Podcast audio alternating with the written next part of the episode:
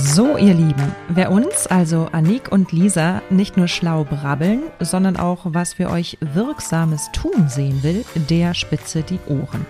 Da wir beide gelistete Beraterinnen beim BAFA, dem Bundesamt für Wirtschaft, sind, kannst du dir bis zu 80% Förderung sichern. Dazu musst du uns nur kontaktieren. Die lästige Antragstellung erledigen wir für dich. Und du streichst bis zu 2800 Euro Zuschuss, wenn du willst, zweimal jährlich ein. Aber was noch wichtiger ist, wir helfen dir sicher auf die Füße, wenn es wackelt. Wenn du dein Team aufstocken, deine Führungskräfte stärken möchtest, wenn deine Abläufe einfacher sein könnten du mehr Geld einnehmen willst und Nachhaltigkeit für dich künftig gelebt sein will, sprich, wenn du strugglest, denk an uns und sichere dir deinen kostenlosen Ersttermin gleich online bei salzinnersuppe.de slash Kontakt. Los geht's!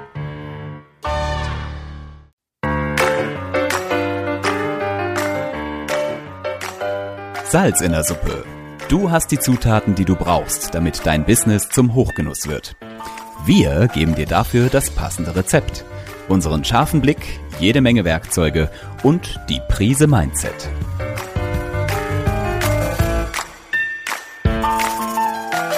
Salz in der Suppe, dein Business-Podcast, wenn du dich für Employer Branding, Storytelling und den etwas anderen Businessaufbau interessierst.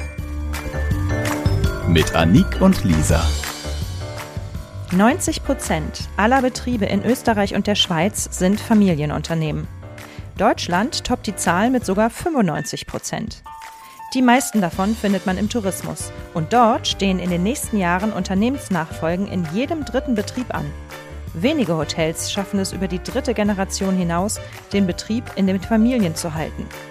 Für mich als Organisationsentwicklerin, die die Antwort in den zwischenmenschlichen Beziehungen und in der eigenen Persönlichkeitsentwicklung vom Management sieht, und zwar in der der Junioren genauso wie in der der Senioren, ein höchst spannendes Thema. Dabei kann und darf man die wirtschaftlich-rechtlichen Überlegungen sowie die zum Erbe nicht vernachlässigen. Genau darüber spreche ich in diesem Expertentalk mit Dr. Tilman Herzog, Unternehmensberater, Steuerfachmann und Jurist. Er erklärt klar und verständlich, mit welchen Risiken eine Unternehmensnachfolge verbunden ist, welche wichtigen Dinge die junge wie die ältere Generation zu beachten hat, welche Kniffe es bei der Steuer- und Erbrechnung gibt und wie es durchaus gelingen kann, eine Generationenübergabe für alle Seiten fruchtbar und gewinnbringend zu erreichen. Er hält aber auch nicht zurück mit der Ansage, ganz einfach ist dies nicht.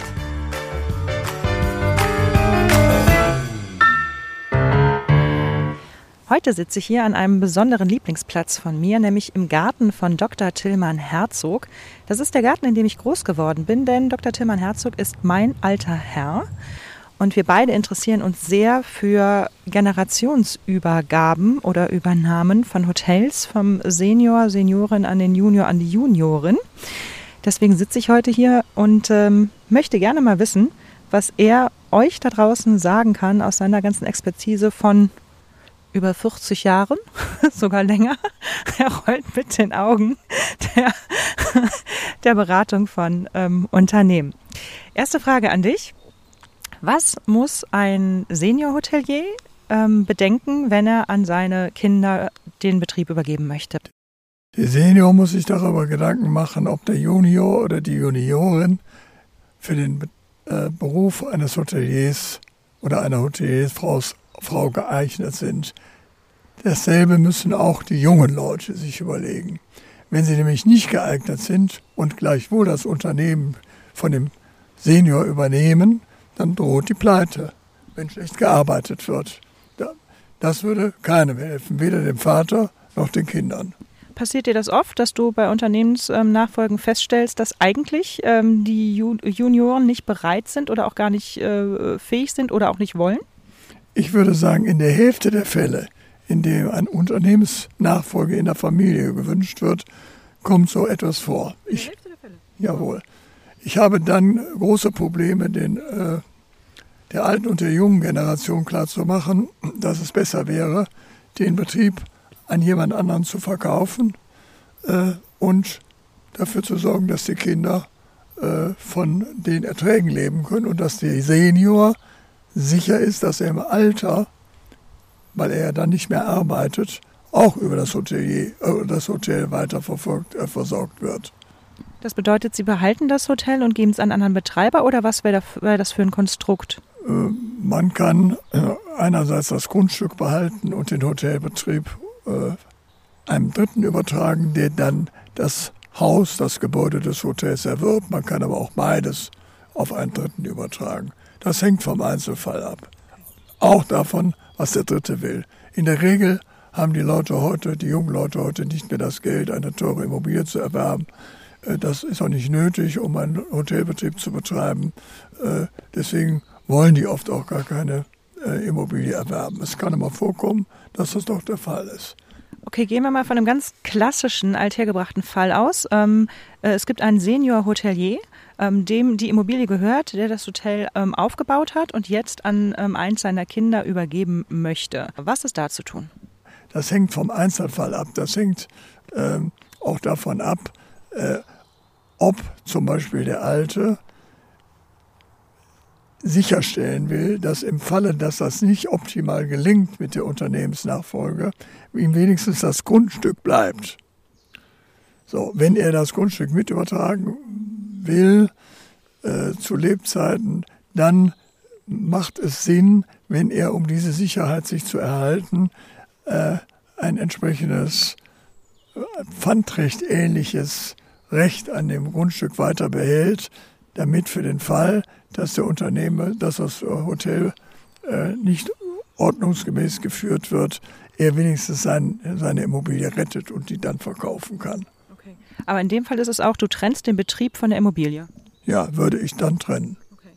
Und wie sieht es generell aus? Also generell haftungsmäßig sagst du immer auf keinen Fall in der persönlichen Haftung sein, also so, dass ein Hotelier, ganz gleich, ob es Senior, Junior oder wie auch immer ist, dass er nicht mit seinem Privatvermögen haftet. Du schlägst vor, in Deutschland eine GmbH mindestens zu gründen dafür, also für den Betrieb des Hotels. Oder eben auch in der Schweiz sind es eher AGs, weil es da eine etwas andere Rechtsform hat. Ja, in Deutschland bleibt eigentlich für den Familienunternehmer nur die Rechtsform der GmbH. In der Schweiz hat die Aktiengesellschaft dieselbe Bedeutung, die die GmbH in Deutschland hat.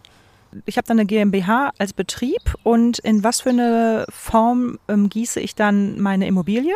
Also wenn die Unternehmensnachfolge ansteht und der Vater äh, will das Grundstück jetzt noch behalten, dann bleibt, bleibt das Grundstück in seinem, äh, in seinem Eigentum und er vermietet das dann an die Juniorin oder den Junior. Äh, wenn äh, dagegen das Grundstück äh, und der Hotelbetrieb nicht getrennt werden soll, dann wird das Grundstück auch ins Eigentum des Junioren übertragen. So, und da sichert sich dann die alte Generation gegen Unternehmensrisiken aus dem Hotelbetrieb durch die Junioren dadurch ab, dass äh, man das Grundstück in dem das Hotel betrieben wird, mit bestimmten dinglichen Rechten belastet, äh, die dem Alten zur Verfügung stehen.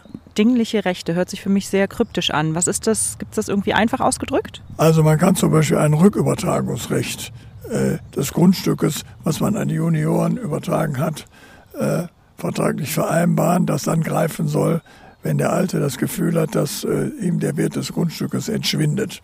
Sprich, wenn das Hotel schlecht geführt ist und das, die Gefahr besteht, dass das äh, Grundstück in irgendwelche Krisenmodi reingezogen wird. Dann hat er quasi das Rückkaufsrecht sich vorher vertraglich äh, zusichern lassen und kann sagen, so ihr Lieben, äh, ihr macht mir hier zu viel Murks, ich möchte bitte mein Haus zurück. Ja, so ähnlich könnte man das machen. Man kann das auch mit, mit äh, Grundschulden oder Hypotheken äh, zugunsten des Alten belasten. Das ist dann, eine, das ist dann immer ein Pfandrecht. Äh, das ist aber schwieriger dann zu handhaben nachher bei der Verwertbarkeit als das Rückkaufsrecht, das sich die alte Generation einräumen lässt. Du vererbst jetzt an deine Kinder oder, oder übergibst an deine Kinder. Da kommt ja auch noch Erbrecht, Schenkungsrecht. Was gibt es denn da für Dinge, die man beachtet? Also verkaufe ich gleich meinen gesamten Betrieb, übertrage gleich alles ähm, oder mache ich das stückchenweise? Wie würdest du da vorgehen? Also das Erbrecht ist grundsätzlich äh, streng zu trennen von dem Unternehmensnachfolgerecht in wirtschaftlicher und gesellschaftsrechtlicher Hinsicht. Äh, eine Unternehmensnachfolge kann man äh, durchaus durch Verkauf des Hotels oder Hotelbetriebes und des Grundstückes regeln. Äh, das bedeutet, dass der Käufer, das kann der Junior oder die Junioren sein, dem alten Kaufpreis bezahlen müssen. Man kann das aber auch dadurch regeln, dass man äh, das, den, das Hotelgrundstück und oder den Hotelbetrieb äh, dem Nachfolger schenkt. So, dann kriegt, muss der natürlich keine Kaufpreis bezahlen. Dann fällt allenfalls Schenkungs- oder Erbschaftssteuer an, wobei der Begriff Schenkungs- und Erbschaftssteuer identisch ist. So, und die Schenkungs- und Erbschaftssteuer bedeutet, dass der Schenkungsvorgang oder der Vererbungsvorgang mit Steuern belegt wird, die für Angehörige, Kinder oder Eheleut, äh, Ehegatten sehr günstig ist, aber bei einem sehr wertvollen äh, Hotel und Grundstück kann das natürlich sehr teuer werden. Bis zu einem bestimmten Betrag, das sind äh, 600.000 Euro, die das Unternehmen oder das Grundstück wert ist, keine Schenkungssteuer bezahlt werden müssen, nur für den da hinausgehenden Wert. Und man kann außerdem alle zehn Jahre diesen Schenkungsvorgang äh, in der vorgenannten Höhe von 600.000 Euro vornehmen und äh, dann Erbschaftssteuer äh, und Schenkungssteuer sparen. Deswegen, wenn es um steuerliche Aspekte geht, wird der verantwortungsbewusste Senior schon relativ frühzeitig anfangen, den Kindern nämlich alle zehn Jahre erbschaftssteuerfrei das Grundstück und oder das Unternehmen zu schenken. Äh, muss ich dafür als Kind erwachsen sein oder kann ich das schon, wenn ich ein Jahr alt bin, ähm, die Schenkung entgegennehmen? Äh, die Schenkung kann man äh, auch entgegennehmen, sobald man geschäftsfähig ist. Das heißt, man kann das auch bei den, bei den Kindern übertragen.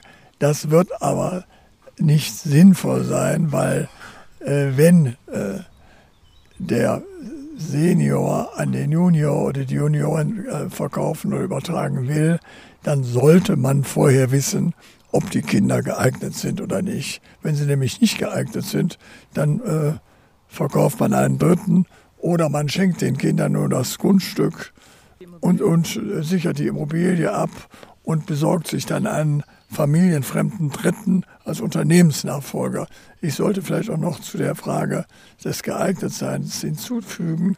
In der Regel haben die alten Herrschaften, haben die natürlich immer gewisse Vorbehalte, ob die Kinder schon so weit sind, selbst wenn sie meinen, die Kinder seien geeignet. Die Alten meinen ja immer oder häufig, ohne sie ginge es nicht. Das ist die Regel. Ich glaube, das ist äh, bei meinem Vater ähnlich.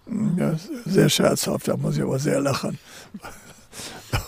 So, deswegen müssen die Alten sich immer zwingen äh, und bewusst machen, dass die Erfahrung, die sie haben und die, sie, äh, die ihnen sehr wahrscheinlich äh, gewisse Vorteile in der Analyse bringen, dass sie wichtig sind, aber dass genauso wichtig, wenn nicht sogar wichtiger ist, dass wenn junge Leute einen Betrieb übernehmen, neue Gedanken kommen.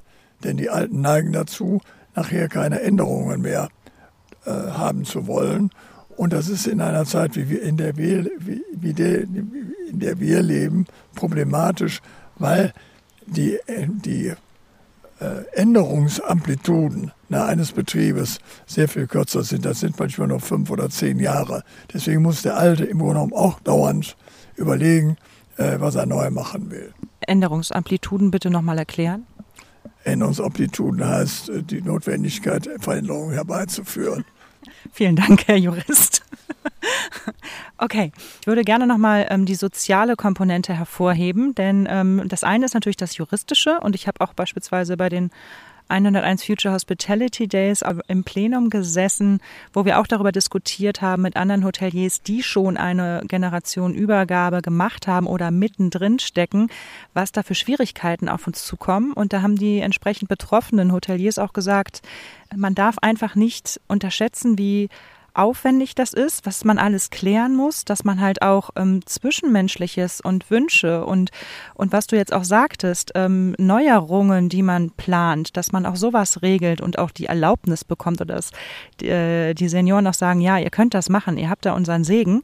Und dass man das alles tatsächlich ähm, vertraglich auch festhalten sollte, auch wenn das irgendwie komisch klingt und du dann einen juristischen Vertrag bekommst, der erstmal ob der ganzen juristischen Wörter fürchterlich zu lesen ist, aber doch wahnsinnig wichtig ist, festgehalten zu werden. Solange, solange ein Alter den Betrieb nicht übergeben will, dann soll er selber führen. In dem Augenblick, wo er aber übergibt, dann soll er sich raushalten. Das ist ja die Riesenkrux. Du hast einen Senior, der sein Leben lang, äh, sieben Tage die Woche, ähm, 24 Stunden in dem Betrieb steht und jetzt auf einmal mal eben abgeben soll. Also für mich als, ähm, äh, als Persönlichkeitsentwicklerin für mich sehe ich erstmal die Aufgabe darin, dass man überlegt, was für einen neuen Plan kann man denn dem Senioren-Ehepaar oder, oder ähm, Senior, Seniorin vorschlagen oder was hat, kann er sich entwickeln, dass er wirklich abgibt oder ob es eben auch so Dinge gibt wie im Europäischen Hof Heidelberg, wo ähm, die Senioreneltern immer noch im Betrieb sind, obwohl sie abgegeben haben an ihre Tochter. Und die auch sehr, sehr, sehr dankbar dafür ist, weil sie halt auch viel unterwegs ist und es quasi dann anders geschultert wird. Es gibt da ja die diversesten ähm, Konstrukte, wie man das führen kann. Aber ich glaube, ganz abgeben, würde ich jetzt mal vermuten, können Senioren unheimlich schwer, wenn sie so einen Betrieb haben, den sie ihr Leben lang geführt haben. Also äh, ja, die Frage des Abgebens hat natürlich etwas auch mit Vertrauen zu tun. So und deswegen nochmal, wenn ein Senior sich entschlossen hat, den Betrieb zu übergeben, dann soll er auch dem Junioren oder der Juniorin die Entscheidungskompetenz überlassen. Äh, oft macht es aber Sinn, dass die Kinder mit den Alten besprechen, dass sie den Betrieb übertragen bekommen und man plant eine Übergangsfrist. In dieser Übergangsfrist sollen die Jungen dann an die Führung äh, des Hotels herangeführt werden. Solange das so ist, behält der Alte die Entscheidungsgewalt. So, und dann wird man ja während der Übergangszeit erkennen, ob äh, schon die Übertragung der Gesamtgewalt für das Hotel an die junge Generation äh, erfolgen kann oder, oder wann die erfolgen muss. Das läuft in der Regel auch relativ gut. Das, was Sie gerade erzählt oder was du gerade erzählt hast, ist ein Sondervorgang, äh, den ich ganz selten nur in anderen Fällen gesehen habe. Das Problem der Unternehmensnachfolge gibt es ja nicht nur bei Hoteliers, sondern bei tausend anderen Mittelständlern auch. So und äh, dass die alte und die Generation, äh, ältere, die jüngere Generation langfristig zusammenarbeiten, äh, ist selten. Was die Absicherung der Senioren bei einem äh, Betriebsübergang anbetrifft, gibt es eigentlich nur drei Möglichkeiten. Entweder der Senior hat genügend Cash, von dem er leben kann. Da brauchten die Jungen auf den Alten keine Rücksicht nehmen. Zweitens, der Unternehmen, der, der Senior hat nicht genügend Cash und ist darauf angewiesen, entweder einen Kaufpreis für das Unternehmen zu bekommen oder aus den Erträgnissen des, des Hotels noch weiter an denen beteiligt zu sein, also daher Geld zu bekommen. Dann muss natürlich sichergestellt werden, dass er seine Rente in Anführungsstrichen erhält. So, die dritte ist, die ist ganz schlecht, der hat ja kein Geld. Ne? Und äh, die jungen Leute haben auch kein Geld und kriegen das. Äh, und dann muss das ja finanziert werden. Und das wird dann schwierig. Dann muss man eine Bank finden, die das tut. Das hängt davon ab, wie wertvoll unter Umständen das Grundstück und der Hotelbetrieb ist, damit man dafür oder darauf auf diese Sicherheit einen Kredit aufnehmen kann. Was würdest du denn den, der jungen Generation raten, wenn die Senioren einfach nicht abtreten wollen? Das würde ich vorher regeln und vereinbaren. Und äh, ich würde ganz klare Regeln einziehen oder verabreden oder treffen. Äh, da kann man meinetwegen sagen, Übergangsfrist, ne, zwei Jahre, drei Jahre und so lange kann der Alte noch mitreden und danach kann er eben nicht mehr mitreden. Okay, und das Ganze wird aber im Vertrag festgelegt. Ja, das sollte im Vertrag festgelegt werden. Schon alleine da deswegen, damit alle wissen, was vereinbart ist. Das hat auch eine emotionelle Komponente, dass wenn etwas dann auch festgeschrieben ist, sich beide Seiten daran halten. Und wenn sie unterwegs im Rahmen dieses zeitlichen Übergangs äh, zu, der, zu der Einsicht gelangen, dass es für die eine oder andere Seite nicht gut ist, an dieser juristischen Vereinbarung festzuhalten, dann muss man reden. Man kann das nicht anders lösen. Man muss sprechen miteinander. Das mit dem Sprechen ist auch eine ähm, große Sache, die ich auch immer wieder, ähm, auch jetzt im interaktiven Webinar, was wir zur Unternehmensnachfolge ähm, auch kürzlich geführt haben, hatten, dass ähm, junge Gastronomen oder Hoteliers sich auch beklagen, dass die Senior-Generation noch so sehr im Alltagsgeschäft eingebunden ist, dass sie gar keine Zeit findet, sich in Ruhe äh, mal zwei Stunden hinzusetzen und über alles zu reden. Dann gehen die Senioren einfach davon aus, oh, meine Tochter übernimmt schon und die hat auch gesagt, er hat da Lust drauf und die kann das auch und die ist gut ausgebildet, Pi und Po. Ähm, aber sie haben, nehmen sich nicht die Zeit, wirklich mal sich hinzusetzen und alles zu diskutieren, zu überlegen. Und diese ganzen Fragen sind dann nicht geklärt oder stehen im Raum. Ich wenn ich ein Unternehmen übernehme, dann muss ich wissen, ich muss auf jede Herausforderung, auf jede Frage, die sich in Zukunft stellt, und zwar auch unabhängig davon, ob die sich aufgrund der Nachfolgevorgänge oder generell stellt, muss ich eine Antwort wissen. Und deswegen regelt man das allgemein. So, das heißt, ähm, dass der Alte sich äh, nicht nur, dass er nicht nur berechtigt ist, sondern dass er auch verpflichtet ist, ne, verpflichtet ist gegenüber den Jungen, äh, helfend zur Seite zu stehen. Oder eben sagt, er kann es nicht, dann muss ein Berater oder sonst jemand Drittes hinzugezogen werden. Ist es möglich, dass äh, ein, ein, die Senioren an die Junioren, Junioren übergeben, ohne einen Anwalt einschalten zu müssen? Äh, könnte man machen, würde ich aber dringend von abraten. Weil? Weil, unabhängig davon, ob jetzt ein Vertrag gemacht wird oder nicht, der Anwalt, wenn er ein kluger, intelligenter Wirtschaftsanwalt ist, äh, all die Fragen, auch die unjuristischen, die im Rahmen einer Unternehmensnachfolge gestellt werden und beantwortet werden müssen, mit den älteren und äh, mit beiden Generationen bespricht. Was sind das für Fragen? Was fällt dir da ein? Was kann da kommen? Ne? Klärung, Frage an den Jungen, glaubst du, dass du das kannst? Warum glaubst du, dass du das kannst? So, Frage an den Alten, glaubst du, dass kein Kind das sein kann? Warum glaubst du, warum das Kind das kann? So, und hieraus ergibt sich dann in der Regel eine sehr breit gefächerte Diskussion. Wo ist denn die schlimmste Krux? Also wo knallt es äh, so sehr, dass Junior und Senior nicht zusammenkommen und die Generationenübergabe misslingt? Das knallt in der Regel an äh, alltäglichen Fragen ebenso wie an grundsätzlichen Fragen. Äh, ob das jetzt die Einstellung oder die Entlassung für Personal ist, ob das die Umstellung äh, des äh, gesamten Servicebereichs im Hotel ist, ob das äh, die Frage ist, den Hotelbetrieb zu erweitern und Finanzierungen aufzunehmen. Äh, an all diesen Fragen kann sich natürlich äh, ein Streit entzünden. Kriegt man den oder kriegst du den in der Regel wieder eingefangen? Äh, wenn der Anwalt wirtschaftliche Kompetenz besitzt, müsste es ihm eigentlich gelingen, äh, einen solchen Streit gar nicht aufkommen zu lassen.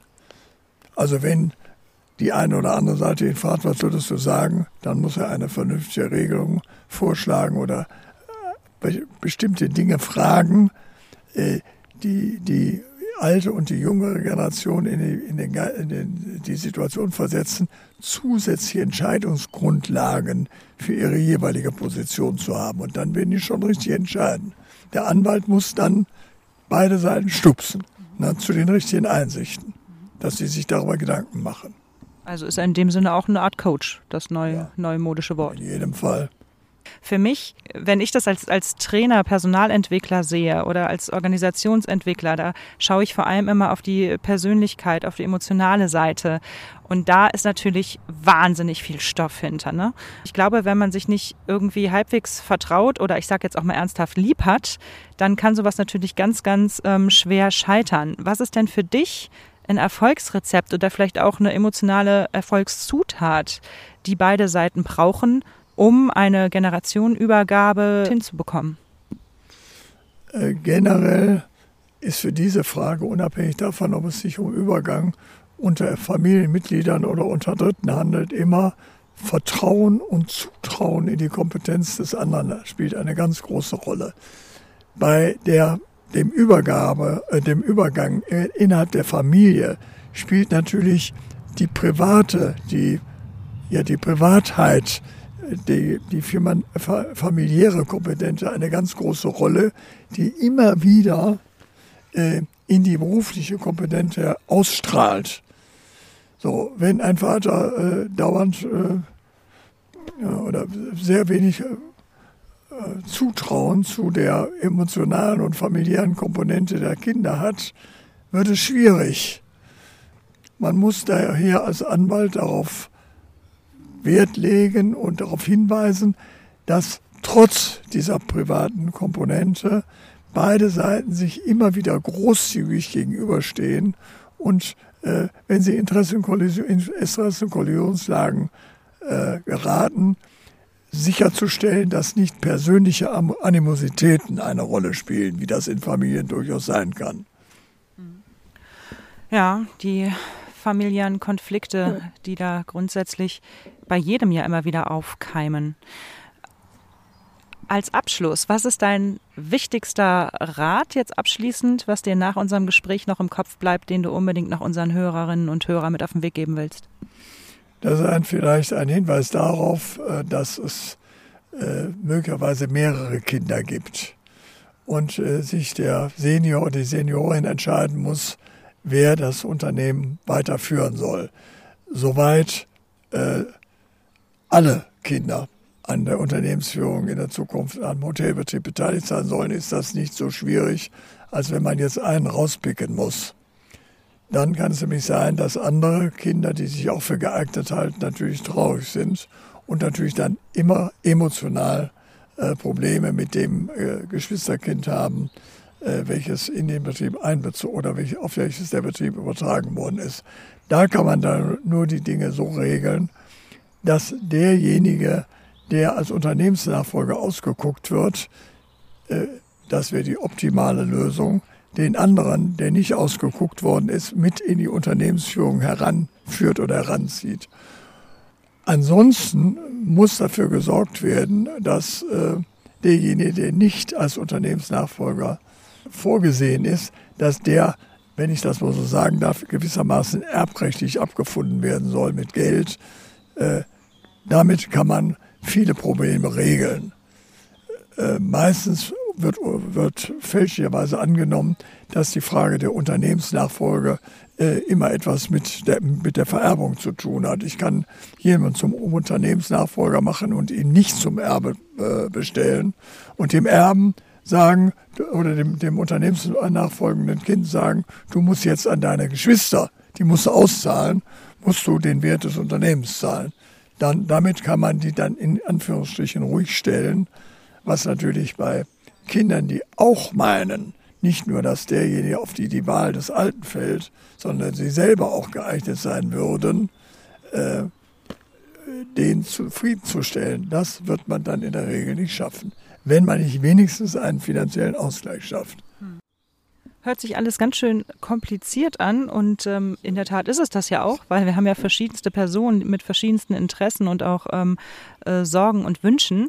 Äh, von daher ist es auf jeden Fall wichtig, dass man sich äh, von außen professionelle Hilfe holt, wenn man darüber nachdenkt, seinen Betrieb jetzt übergeben zu wollen. Sei es ein, äh, ein Jurist oder ein, ein Wirtschaftsberater oder ähnliches, der wirklich hier äh, das Ganze begleitet für beide Seiten wohlwollend und auch genügend Zeit einzuplanen, dass man wirklich ein paar Jahre hat, um die Unternehmensübergabe auch wirklich gut vorzubereiten und es nicht von jetzt auf gleich passieren muss ähm, und beide oder, oder alle Seiten dann erstmal etwas wirr in die Gegend schauen.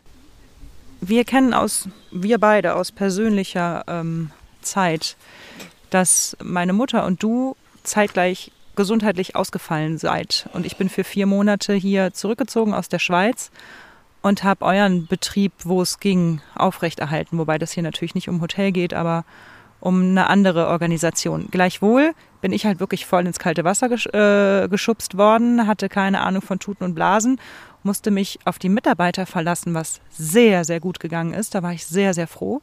ähm, dass ich da viel Kenntnisse und Hilfestellung seitens eurer Mitarbeiter bekommen habe. Und ich war froh, dass ich nach vier Monaten wieder abgeben konnte an euch. Aber das hat mir gezeigt, Himmel, Herr Gott, hier ist echt ein, einiges zu tun. Was passiert denn, wenn der Hoteliers Senior auf einmal verstirbt, ganz plötzlich und noch gar nicht überhaupt an die Nachfolge gedacht hat? Naja, es wird in jedem Unternehmerleben passieren, passiert Unvorhergesehenes. Das ist insbesondere Tod oder schwere Krankheit, die denjenigen, der den Betrieb führt, nicht mehr in, der Lage, in die Lage versetzen, den Betrieb führen zu können.